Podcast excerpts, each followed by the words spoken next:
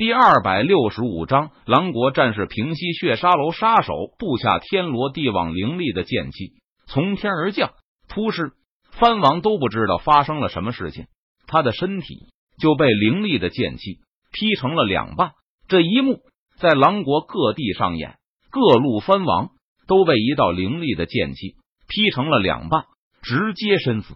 这是神罚，各地藩王造反，导致民不聊生。天降神罚，杀死了他们。各路叛军恐慌，失去了藩王的带领下，他们溃散而逃。狼国皇室什么？各地藩王都被杀死了，各地叛军溃散，无法形成有效战力。太好了！立即传令下去，让各路将领出兵收服失地。狼国皇帝听到这个消息后，他顿时大喜，然后下令道：“很快。”狼国皇室收服了失地，收编了各路叛军，战争很快就平息了下去。该死的，这是谁在坏我的好事？神秘人脸色阴沉，咬牙切齿道：“但是各路藩王已死，各路叛军都被收编。神秘人即便是想要在暗中搞鬼，也巧妇难为无米之炊，无法起到相应作用。”陈宇见狼国战火平息。百姓们又回到各自家园，开始修生养息后，他不禁满意的点了点头。这才是陈宇想要看到的结果。不过，陈宇出手却引起了血沙楼的注意。血沙楼接过陈宇的单子，血沙楼几次派出杀手刺杀陈宇，但最终都以失败告终。虽然血沙楼刺杀陈宇失败，但是只要没有刺杀成功，这个单子就会一直存在。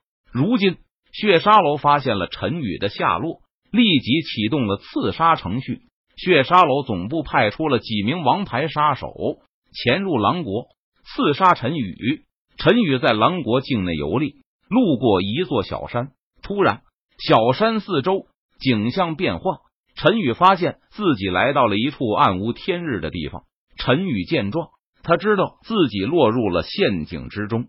什么人藏头露尾？鬼鬼祟祟的，陈宇脸色淡然，他扫视着四周，质问道：“羽皇，明年的今天就是你的忌日，你还是乖乖的洗干净脖子，等着我们来杀你吧。”一道阴冷的声音响起：“我说是谁呢？原来是你们这些血沙楼的老鼠。”陈宇感受到了熟悉的气息，他冷笑一声，讥讽道：“血沙楼的杀手身上都有着阴冷血腥的气息。”陈宇很容易就将他们给分辨了出来，而且这些血杀楼的王牌杀手实力都不弱，有着河道境修为。血杀楼把你们这些河道境武者都派出来杀我，恐怕也是底蕴尽出了吧？若是把你们都杀了，我看血杀楼可以关门了。陈宇脸色淡然，他微微一笑，嘲讽道：“哼，大言不惭，羽皇，我们知道你实力强大，但是……”落入了我们血沙楼的天罗地网中，你就只有死路一条。血沙楼的杀手冷哼一声道：“是吗？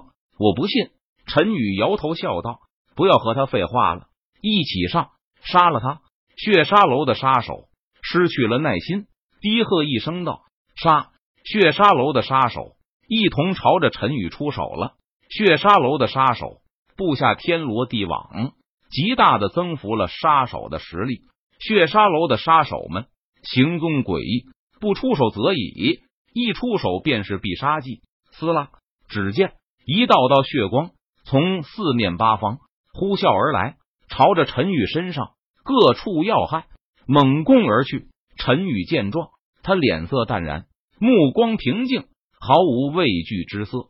你们的情报已经过时了，我不是河道境武者，而是永恒境武者，所以。你们来刺杀我，就是自寻死路而已。陈宇脸庞冷峻，目光冰冷，他语气森然的说道：“斩天剑诀。”陈宇祭出斩仙剑，施展斩天剑诀，撕拉，一道道斩天剑气蕴含着剑道规则之力，携带着无与伦比的凌厉锋芒，劈斩而去，横空而过，仿佛撕裂天地，洞穿苍穹。啊啊啊！一时间，惨叫声不断响起，扑尸、扑尸、扑尸，血花飞溅，血沙楼的杀手被斩天剑气劈成了两半。怎么会这样？你的实力怎么会这么强？剩下的一名压阵的血沙楼杀手呆呆看着眼前的这一幕，他感到难以置信。血沙楼总部在哪里？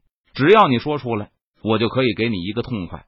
陈宇看着血沙楼的杀手，他语气冰冷的问道：“哼，我就算是死，也不会告诉你的。”血沙楼的杀手闻言，他发出一声冷哼道：“不说，就算你想死，也不可能。”陈宇见状，他眼中寒芒一闪，道：“杀！”血沙楼的杀手低喝一声，杀向陈宇。他知道自己逃不了，因此奋力一搏，唰！陈宇一步踏出。伸手直接扣住了血沙楼杀手的脖子。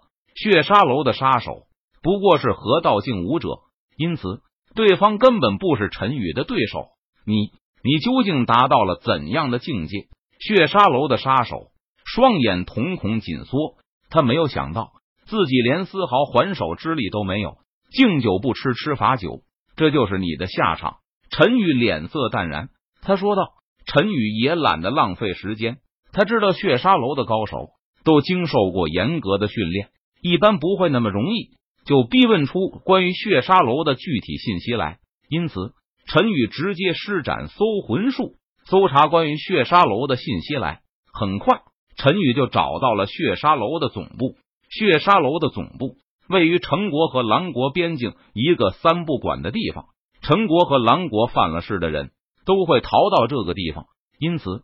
江湖上的人又称这里为罪恶之城。罪恶之城强者众多，都是无恶不作的坏蛋，因此除了犯事或者是游历历练的武者，一般很少有人会去罪恶之城。而血沙楼的总部就设在罪恶之城，在这三不管的地方，血沙楼可以避免被仇人找上门来。